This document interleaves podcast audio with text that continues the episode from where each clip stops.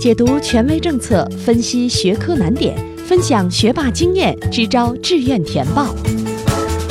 紧跟教学进度，贴近考生需求，高考冲刺三百六十度无死角有声宝典。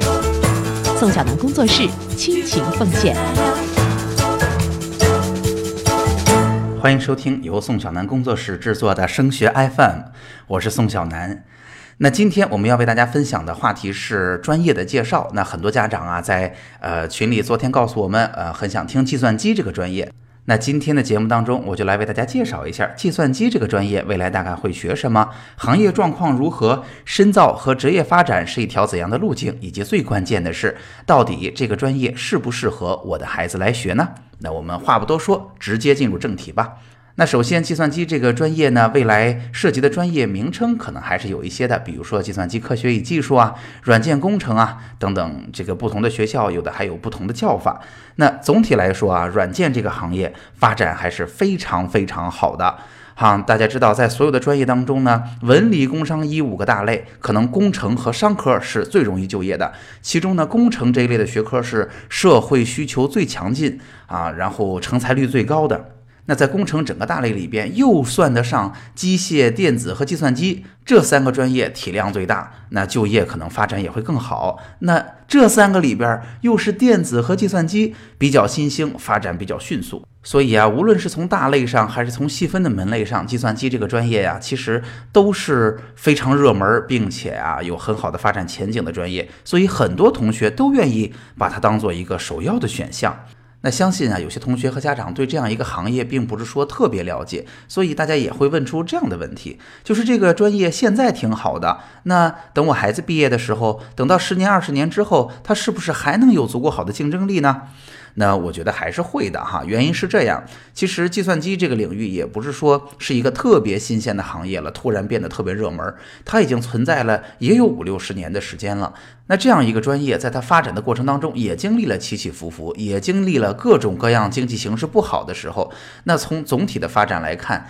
啊，这样的需求仍然还是非常强劲的，技术的迭代还是非常快的，它能够解决人们实际生活当中的需要，也是能力越来越强的。所以这个行业它只会发展越来越快，需要的工程师，尤其是高手会越来越多。所以啊，它不光在现在这个阶段发展快，收入高，在未来同样会是这样。大家可以知道哈，在一个国内顶尖的软件公司，可能每个月你的月薪拿到两三万、三四万是很正常的。如果你在同一家竞争力很强的公司里边工作了三四年、四五年的时间，你会发现你的年终奖也是很可观的。所以啊，总体来说，计算机这个专业大方向对应的软件这个行业是一个非常非常好的行业。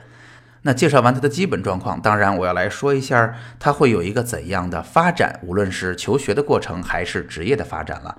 那其实啊，计算机这个专业，呃，未来无论是读研究生还是出国留学，相对来讲都是比较容易的。原因就是它的需求实在是太旺盛了，因为需求强劲，所以只要是一个工程院校，基本上都开计算机这个专业。啊，既然能够提供这么多的求学的机会，或者我们用大家能够听懂的词叫招生计划，那相对而言，它申请的难度可能就会容易很多。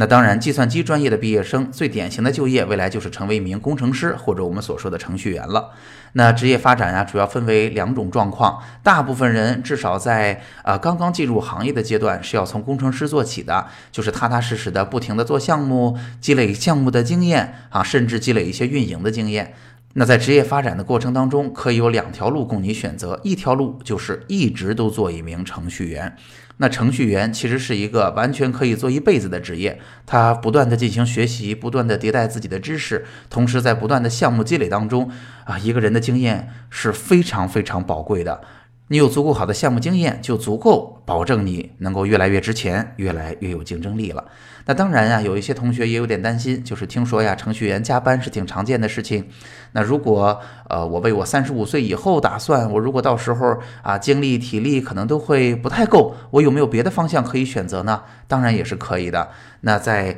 呃软件行业里边，无论你是走技术路线还是走管理路线，都是可以的。那现在一方面在互联网啊，在软件这个行业里边，也发展出了像运营啊、产品经理啊这样的角色，他们可能不完全是在一线做开发，啊他们积累的其他技能其实也足够养活他们。当然。啊，任何领域里边也都有管理的职位。如果你能够进行一个整个项目的调度啊，如果你能够控制大局，那也是一个非常好的选项了。那在软件这个行业里边，基本上从业者呢就是这两个方向走路。那这两个方向呢，其实都可以走得很远的。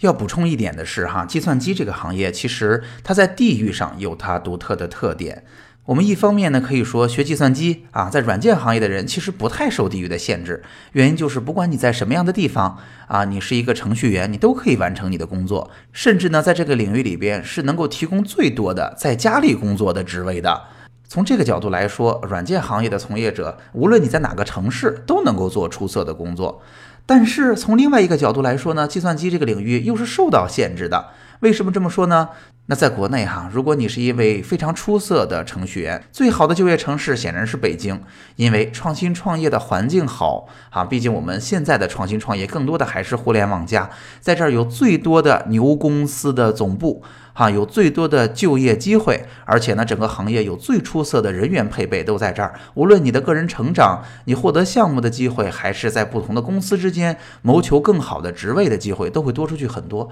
那当然呢，在国内，因为 BAT 是吧，就是百度、腾讯、阿里巴巴特别大，所以也导致像杭州啊、像深圳啊，也是非常好的就业目的地。好，那说过了这些，最后我们要说说计算机到底适合什么样的同学学呢？首先啊，如果以我们经常提到的，它到底是跟人打交道还是跟事打交道？到底是更喜欢啊做有创意的工作，还是做啊比较有明确规则的工作来讲的话，软件行业的从业者本质上仍然是工程师喽，所以他们仍然适合那些跟事情打交道，并且呀啊能够创造性的解决问题的人。那如果结合一些我们身边的状况啊，去描述适合学习计算机的人呢？啊，我们得这么说：第一。在高中阶段，其实我们学的数学、物理、化学、生物这些理科呀，跟计算机这个专业的，无论是课程还是它实操的领域，还是有一定的区别的。那计算机这个专业未来需要的技能和做法，在高中阶段呀，并没有特别明确的对应啊，所以我们可以简单的说，如果高中你的数学学得不错，你的逻辑非常好啊，逻辑思维能力非常强的话，那可能这是学习计算机的一个必要的要素。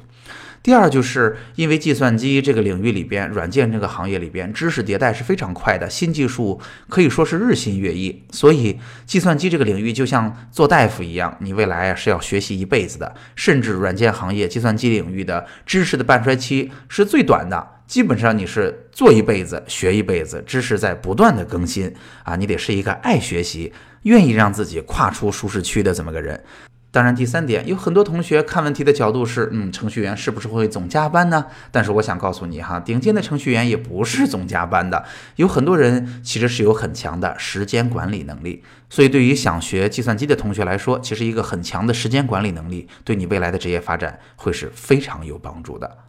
好，那今天的内容就是这一些。今天呀，我们为大家分享了计算机这个专业，或者说软件这个行业到底是一个什么样的状况，以及啊，它未来求学、职业发展会经历一条怎样的路径，并且最后我们回答了到底它适合什么样的同学来学习。不知道今天的内容是不是对您有所帮助呢？好，今天的内容就到这儿了。升学 FM，让我们在孩子升学的道路上相互陪伴。我们下期见。